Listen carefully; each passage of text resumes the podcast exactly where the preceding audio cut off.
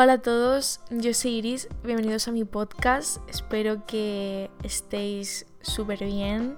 Tomamos este ratito para relajaros, estar tranquilos y pasar el rato conmigo teniendo una charla de amigas sobre un tema del que me apetecía un montón hablar con vosotros y por eso estamos aquí hoy para hablar de un tema que me interesa. La identidad personal, con qué te identificas, cuáles son tus referencias, tus personas importantes, tus influencias y sobre todo para mí tiene que ver todo esto con un proceso que he estado viviendo. Es un proceso complicado de gestionar. Es el momento en el que de repente te das cuenta de que no te encuentras a ti misma y te cuesta muchísimo aferrarte a cosas que antes te resultaba sencillo aferrarte y supongo que en general sentirte identificada con cosas que para ti pues antes eran anclajes y digamos como volver a sentirte reconectada a ti misma, identificada contigo y qué significa todo esto. No tengo respuestas, siento que cada vez que hago un podcast digo lo mismo, que no tengo respuestas y entonces deberéis pensar, pues ¿para qué estás haciendo un podcast? ¿Para qué hablas con nosotros y no nos das la solución de la vida? Eh, no lo sé. Yo no tengo respuestas, tengo mis respuestas y vengo aquí a contaros lo que me sirve a mí, lo que me ha estado sirviendo estos meses y quizás son cosas que os pueden ayudar a vosotros, que os sirven y quizás no. Pero bueno, no quiero que esto se sienta como verdades absolutas y simplemente vengo aquí a charlar sobre mis reflexiones acerca de este tema. Creo que esto es un proceso que yo identifico, al menos personalmente, como un proceso que experimentas cíclicamente en diferentes periodos de tiempo a lo largo de tu vida y que conforme vas creciendo pues va variando los periodos en los que no estás experimentando este proceso. No sé si eso tiene sentido, pero yo identifico que evidentemente esto no es una cosa que siento por primera vez. Creo que el no sentirse identificada con una misma, el sentimiento de desesperanza de Dios mío, soy un completo fraude y ya ni siquiera para los demás, sino para mí misma, porque no soy capaz de reconocerme y no soy capaz de ver en mi versión de ahora una versión pasada o no comprendo que una versión pasada se parezca en algo a mi versión de ahora. Esa desconexión, ese sentimiento de ajenidad con una misma, opino que es algo recurrente a lo largo de, la vida y especialmente en los años formativos de adolescencia y, y de cuando tienes 20 años, etc. Para mí resulta como una experiencia bastante frustrante el toparme con esta sensación una y otra vez y el darme cuenta de que pues hay cosas que nunca cambian, el verte en este proceso todo el tiempo, pero también cuando llegas por fin a salir del túnel de este proceso que implica no reconocerte, de repente sí te das cuenta de que hay cosas que, que sí cambian. Creo que verse a una misma atrapada otra vez en el proceso de no reconocerse, no autoidentificarse, es súper frustrante, sobre todo porque es una experiencia recurrente con implicaciones bastante caóticas en tu propia vida, sobre todo a nivel interno, de no saber cómo encarar la situación, si debes tomar acción, si no debes y cómo. Y, claro, al final es bastante frustrante porque te ves en esta situación una y otra vez a lo largo de tu vida y dices, joder, es que las cosas no cambian. Cuando te repites a ti misma, las cosas cambian, las cosas cambian y las cosas cambian a mejor.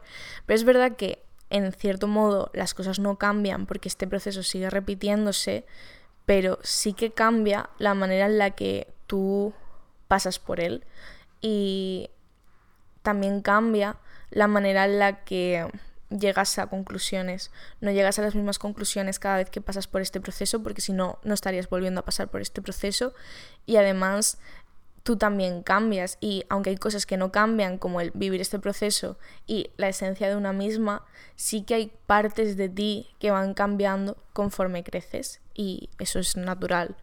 Y sobre todo creo que alrededor de este sentimiento tan confuso y que te lo revuelve todo y te pone tu vida patas arriba cuando tú estabas muy tranquilita, porque siempre llegan periodos en los que estás muy tranquilita, realmente creo que en esos momentos tienes que intentar a toda costa mantener una actitud de aceptación y sé que no es nada sencillo, lo sé porque llevo seis meses peleándome con esto, pero creo que...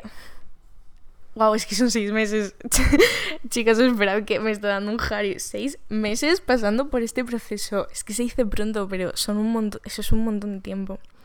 Vale, eh, exacto, que llevo seis meses pasando por este proceso y que no me jodas, no quiero venir aquí a decir que tienes que tener una actitud de aceptación, pero es que tienes que tener una actitud de aceptación, porque hasta que no aceptas las cosas en general, con cualquier situación que tienes, pero, pero hasta que no aceptas que te sientes desconfigurada de ti misma, hasta que no aceptas que no te encuentras, que no te identificas o que hay algo que ahora mismo no está alineado en ti, la cosa no puede cambiar a mejor y tú no eres capaz de progresar en el proceso que estás viviendo ahora mismo de, de, ruptura con una misma, pero realmente no es una ruptura, o sea, quizás la describiría más bien como un periodo de, de confusión. Pasar por este proceso es estar sumida en un estado de confusión con una misma y de no saber estar con una y mm, no sé si me estoy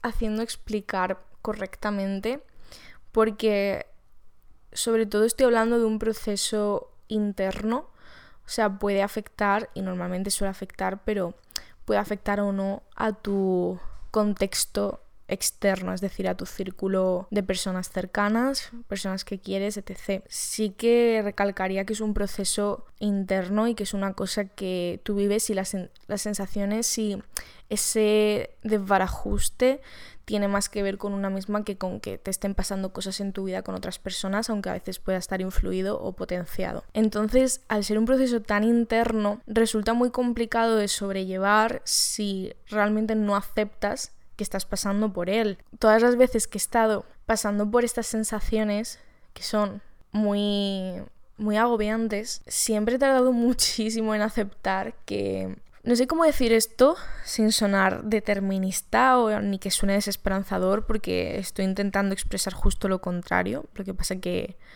creo que para llegar a la esperanza y a sitios buenos pues tienes que aceptar que también hay cosas eh, complicadas que tienes dentro y que tienes que gestionar. Pero el punto es que cuando he estado en estas situaciones he tardado un montón en aceptar que realmente era algo que estaba ocurriendo y que no era algo que yo podía esperar que cambiase de la noche a la mañana y que por mucho que me exigiese a mí misma objetivos y logros y que todo esto se correspondiese con la manera en la que yo estaba actuando en mi vida, realmente no era la expectativa coherente. O sea, cuando realmente aceptas que estás pasando por este proceso, te das cuenta de que no le puedes pedir prisa. Que si le pides prisa, estás desafiando al transcurso orgánico del proceso. ¿Cuántas veces he dicho proceso? Y entonces se jode todo, en plan, o, o no es que se jode todo, pero te estás poniendo otro muro.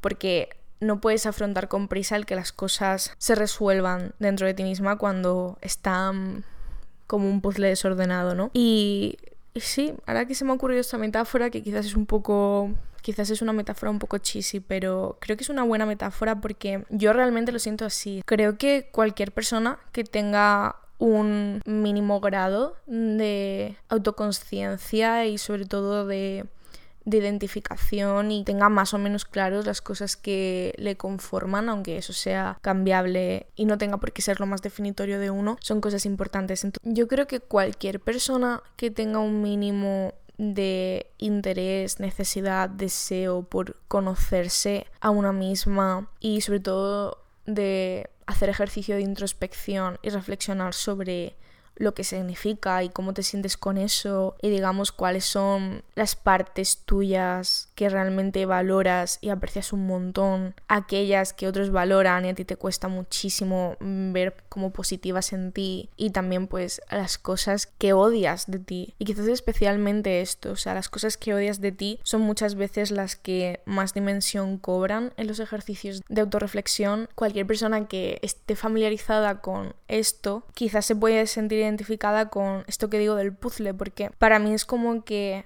digamos, en un estado cotidiano, no quiero decir la palabra normal, digamos, estable. Cuando estás en un estado o en un periodo estable de tu vida, el puzzle está ordenado. Quizás hay algunas piezas que faltan, de hecho normalmente hay piezas que faltan, pero los marcos del puzzle están hechos y las piezas encajan perfectamente, no las has puesto a presión y, y además empiezas como a ser capaz de identificar bastantes dibujitos que, forman parte del puzzle, pero el puzzle a lo mejor todavía no está completo. O sea, yo creo que el puzzle, verlo completo, me parece complicado, quizás cuando tienes 90 años y tienes un montón de cosas claras sobre ti misma. Pero el punto que no me quiero seguir desviando es que el puzzle, cuando pasas por estos procesos en los que no estás bien contigo misma, estás desconectada, no te identificas, el puzzle ya no existe. Ya solo hay piezas y están todas muy desordenadas y tienes cada una mirando por una dirección y las tienes también dadas la vuelta y tú tienes que encontrar de algún modo la manera de volver a hacer ese puzzle con piezas que reconoces y que siempre han estado ahí, pero con otras piezas que de repente te pillan por sorpresa y no sabes muy bien dónde van, porque tú ya no te sabes la estructura del puzzle porque el puzzle ha cambiado. Pero sigue siendo un puzzle y hay algunas piezas que se mantendrán siempre, como las del marco. Bueno, no lo sé, que no sé si debería cortar ya la puta metáfora del puzzle. A mí me parece bastante explicativa, pero ahora mismo me parece ridícula. Espero que a vosotros os sirva de ayuda. Pero yo lo siento así. Yo lo siento como un puzzle muy, muy desorganizado cuando estoy atravesando este proceso de disociación de desconexión total conmigo misma de decir, Dios mío, es que yo no sé quién es esta tía de hace seis meses, yo no sé quién es esta tía de hace un año y yo no me reconozco ni siquiera en lo que hablo o escribo actualmente. Eso es un problema, ¿no? Porque es un sentimiento feo que sentir y reconciliarte con ello y dejar de verlo como lo peor que te puede pasar en ese momento, justo cuando estabas súper bien, es complicado. Y por eso os llevo hablando desde que he empezado el episodio sobre lo importante que es la aceptación, porque hasta que tú no aceptas que tu puzzle está hecho trizas, no eres capaz de reconstruirlo. A mí eso es algo que me ha costado muchísimo aceptar durante todas las veces que he pasado por este proceso y me resulta muy frustrante precisamente por eso. Entonces yo creo que quiero todo el rato repetiros desde la calma y la esperanza que la manera de que las cosas se sientan cada vez mejor dentro de ti, dentro de mí, es aceptar que ahora mismo tienes un cacao que flipas, pero no pasa nada. No pasa nada. Y cuanto antes aceptes que no pasa nada y que esto es algo que vas a volver a organizar cuando puedas y sobre todo sin prisas, porque tú no sabes y no puedes predecir cuánto tiempo te va a llevar reorganizarte, no es algo que puedas controlar por mucha organización que quieras hacer, mejor, porque realmente antes podrás volver a entenderte y también descubrir las piezas nuevas que ahora te conforman. Me parece complejo hablar de esto porque yo estoy convencida de que es un tema universal. Yo creo que esto le tiene que pasar a todo el mundo, pero lo siento como que como está tan dentro de mi cabeza y es un es un proceso tan interior de que pues es algo que, vivo yo, que no tiene nada que ver con cosas externas, pero que luego siempre tiene que ver con cosas externas y ahora iremos a eso. Me resulta muy complicado externalizarlo hablando con otra persona porque me quiero hacer entender y no sé si me hago entender dentro de toda esta abstracción, ¿no? Supongo y espero que sí. Bueno, vamos a hacer una paradita de café porque si no, no vamos a poder entrar en la siguiente parte. Yo estoy un poco... Vale, pues todo esto que os decía, lo del puzzle, lo de la aceptación, la desconexión, os preguntaréis, vale Iris, ¿y en qué punto estás ahora tú? ¿Cómo has ido encontrando respuestas? ¿Tienes algún consejo? Mi respuesta es que sí.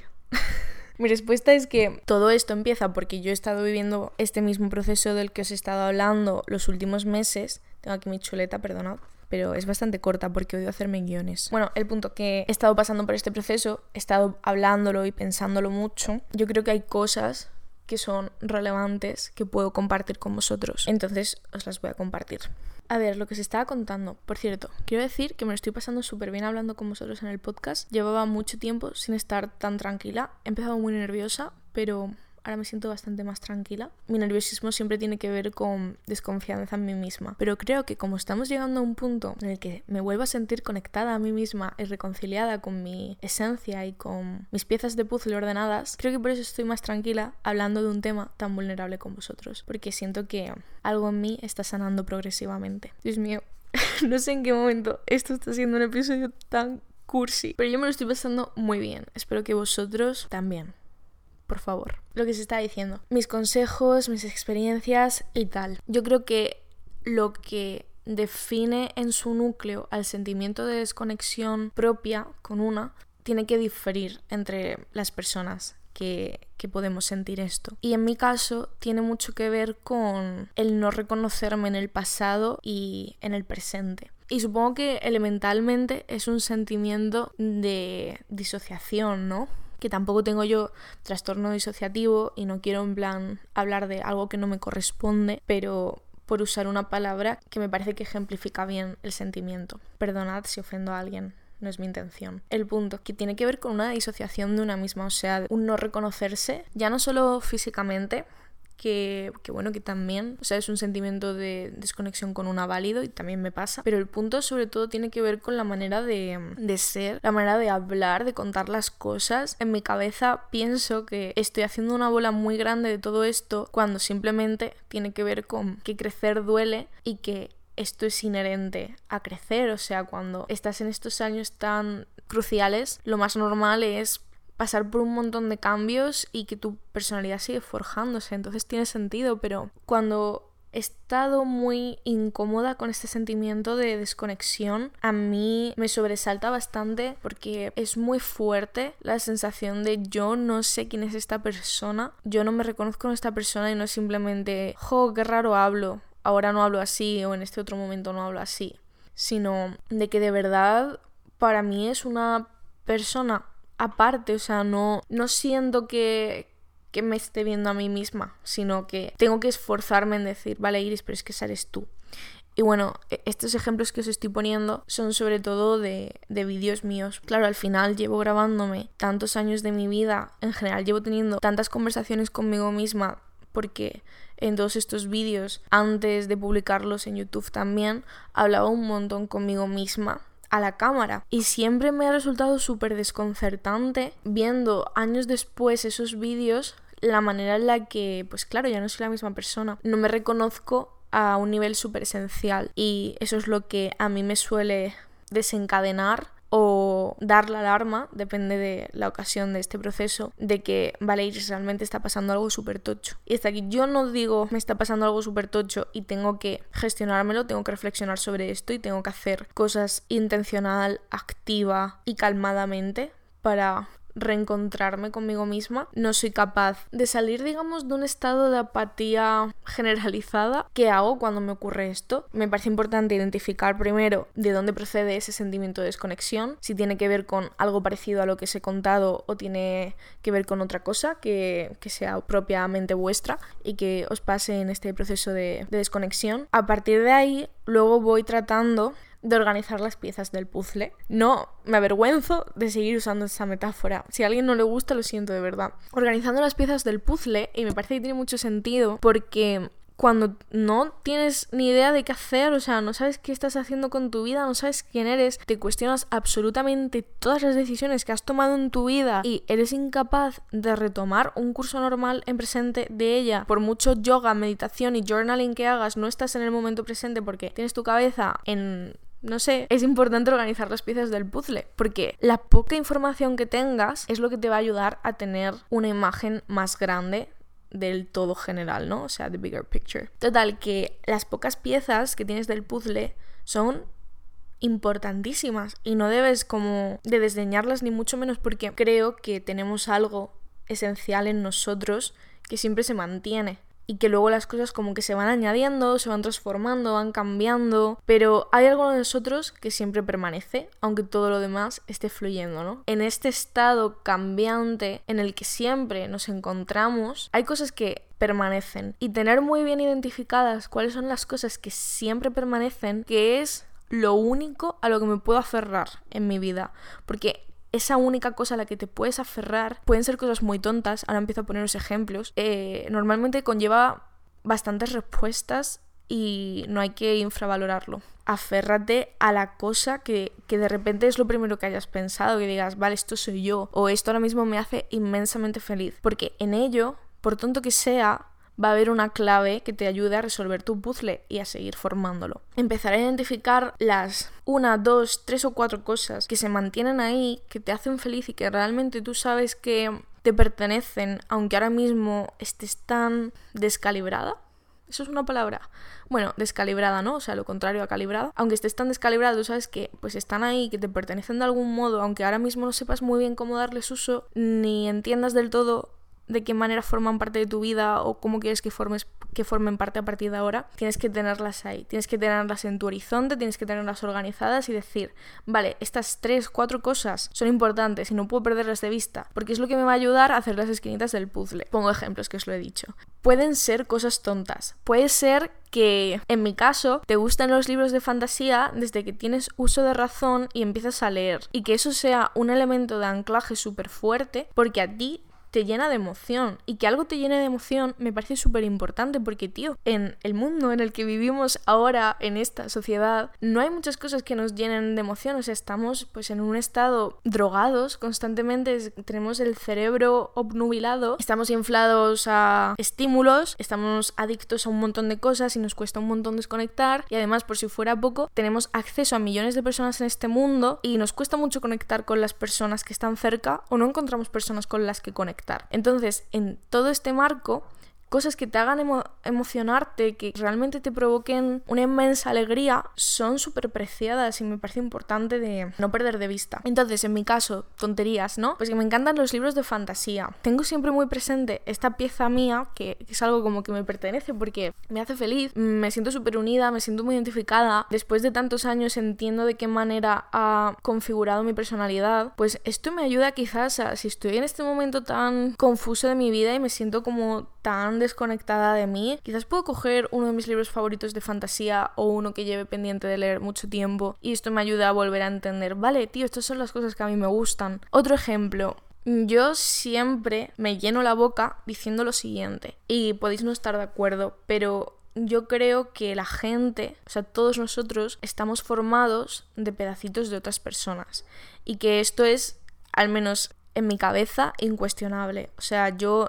no dudo de, que estoy hecha de millones de pedacitos de un montón de personas que he amado, he odiado, me han inspirado o me he dado cuenta de yo jamás quiero ser esta persona. Entonces, para mí es súper importante cuando estoy atravesando este proceso el permitirme un momento de reflexión, de entender, vale, estamos formados de pedacitos de personas, vamos a tratar de centrar la atención en qué personas son importantes para mí ahora es decir, amigos, familia, relaciones parasociales. O sea, aquí incluimos todo tipo de relaciones que puedas tener con personas, sean cercanas a ti o no, e identificar qué pedacitos de estas personas ahora mismo te resultan especialmente brillantes, ¿no? Porque digamos que esas son piezas del puzzle que te van a ayudar a, a, completarlo, porque son cosas que están ahí, al menos en este momento, o que llevan permaneciendo mucho tiempo, de las mismas personas o de personas cambiantes, pero con el mismo elemento que te brilla. Bueno, el punto que esto te ayuda a reconfigurarte, a reconectar. Estamos formados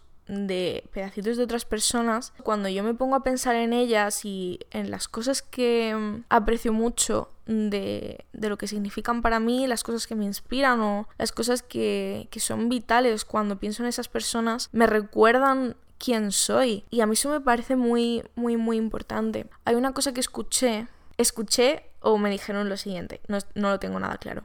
Somos una mezcla de nuestras cinco personas. Y a mí eso como que me cambió por completo en este último proceso de, de, reconexión conmigo misma. Porque mm, lo que decía, he vivido esto muchas veces, demasiadas quizás, y mm, encontrarme otra vez en esto ha resultado muy frustrante y casi que he sentido que tenía que volver a reconstruir las cosas más básicas, como si no fuera capaz de recordar el abecedario. Entonces, que me dijesen en este momento, en este proceso en el que he estado, eh, de nuevo esto como que me recordaran y que me lo dijeran con estas mismas palabras de somos una mezcla de nuestras cinco personas, fue algo muy grande para mí. Quiero compartirlo con vosotros porque Claro, en ese momento dije, vale, pues me voy a poner a pensar quiénes son mis cinco personas actualmente o en general que me han dado forma o que me definen especialmente. Y salió súper rápido y claramente y fácilmente estas personas. Eso también me ayuda a encontrar un anclaje. Me resulta bastante clarificador la lista de personas porque me ayuda a entender súper claramente qué veo en estas personas qué llevo de estas personas mm, desde que las conocí y con qué me quedo ahora y de qué manera me influye su presencia o su no presencia en mi vida actualmente. Ahí tenemos más piezas del puzzle y me parece súper importante hacer este ejercicio porque, tío, no, no surgimos de la nada. Estamos hechos a partir de otra gente, estamos hechos a partir de experiencias con otra gente. Incluso si no hay experiencias, estamos hechos a partir de las nuevas experiencias con otra gente. O sea, es algo que influye de una manera u otra y reconocerlo, aceptarlo y también abrazarlo con... Sí, con calma, amor, no sé. Elegid vosotros las palabras, es importante, porque si no, sigues sin saber resolver tu puzzle. Y gran parte del puzzle son personas que te han marcado durante tu vida. Wow, vale, ya no necesito mi esquemita, pero voy a seguir hablando con vosotros, aunque se va acabando ya el episodio, ¿eh? Que no quiero ser una pesada y si no me tiro aquí hablando horas. Piezas del puzzle. Proceso muy jodido, lo entiendo, de verdad que lo entiendo, pero no hay que desesperar, hay que mantener la calma y apoyarse en la gente en la que sabes que te puedes apoyar, en la gente en la que realmente confías. Y si por lo que sea, porque también yo he vivido alguna que otra vez este proceso sintiéndome muy sola porque tenía gente en mi vida que no me llenaba o porque no había nadie en mi vida, si estás solo experimentando este proceso y piensas que, que, estás acabado, en plan, no hay ninguna manera de salir del proceso, porque acabo de decir que os apoyéis en gente, de verdad, no pasa nada. O sea, os podéis apoyar en vosotros mismos y de hecho, como llevo diciendo todo el episodio, esto es un proceso interior, es un proceso de reflexión interna propia con uno mismo, de estar en constante diálogo interno y es algo que resuelves contigo, es algo que hablas contigo. Primera relación en la que y en la que, digamos, confiar y estar tranquilito, estar abrazado por uno mismo, es en, es en la relación contigo mismo. Entonces, si ahora mismo te sientes solo, que no estás solo, apóyate en ti, escribe, o sea... Es que siempre acabo diciendo, escribe. Pero de verdad, o sea, ponte a escribir y si no es suficiente el diálogo en tu cabeza o hablar en voz alta, ponte a escribir y date cuenta de que no estás solo y al final realmente es un proceso súper sanador. No tener miedo a ponerte a hablar contigo misma y a resolver tus cosas y al apoyarte sin ningún tipo de miedo en ti porque puedes hacerlo. Apoyaos también en gente en la que sepáis que podéis confiar y que os van a cuidar y que están ahí para eso. Esos son algunos consejitos para ir reconstruyendo vuestro puzzle. Para terminar de reconstruir el puzzle, que a lo mejor nunca puede terminar de construirse por completo, pero no pasa nada, estamos en constante evolución, transformación, cambio. Es importante que mantengáis esto, lo que os decía, sin prisas. Este proceso puede durar una semana, un mes, seis meses, un año, yo qué sé. Puede ser largo y tedioso, especialmente según el grado de de malestar que llevéis según el tipo de manifestación en el que se dé esta desconexión con vosotros mismos. Pero es muy importante que para seguir explorando las piezas del puzzle, no puedo parar, estéis manteniendo ese diálogo interno con vosotros. No quiero agobiar a nadie con tiempos y regularidad de las cosas, pero tratad de ser todo lo constantes que podáis en el momento, intentando incrementar cada vez más la frecuencia con que lo hacéis, pero intentad ser constantes con, con la introspección, con el sentaros a escribir, el sentaros a, hablar solos frente al espejo, si preferís frente a una cámara, la cámara del móvil, no lo sé, pero el punto es que la idea de todo esto es que hay que pasar por una incomodidad porque una vez aceptas que estás mal y que tienes que tomar este proceso tal y como es sin prisas, las cosas las acabas sintiendo mucho y muy fuerte. Entonces tienes que reconciliarte con que va a ser un proceso incómodo, también puede que sea doloroso, pero que eso está bien, porque no es algo malo y es a veces lo que necesitas para reconectar contigo misma y para sanar. Así que en definitiva hay que entender que la incomodidad va a venir, pero que la incomodidad, el silencio y el estar en presente, el hacer precisamente las cosas que más te cuestan, son las cosas que más te van a ayudar. Tener eso súper presente e intentar mantenerte en constante comunicación contigo misma es lo que te va a hacer que encuentres piezas del puzzle. Espero que esto haya sido útil, espero haberos ayudado en algo, haber aportado aunque sea algo pequeñito. Decidme si, si, os estáis pasando por un momento parecido, si esto os ha resultado relevante, al menos es un poco lo que yo he estado experimentando estos últimos meses y me apetecía mucho contároslo de esta manera que para mí es bastante honesta y explícita porque creo que es algo que yo hubiera querido escuchar durante pues, todos estos procesos que, que, he pasado. Si estáis pasando por esto, os mando un abrazo enorme. También os agradezco un montón a los que hayáis llegado hasta este punto del, episodio porque eh, sé que ha sido largo, pero os lo agradezco un montón. Me parece súper fuerte. Espero que os haya gustado mucho. Un beso.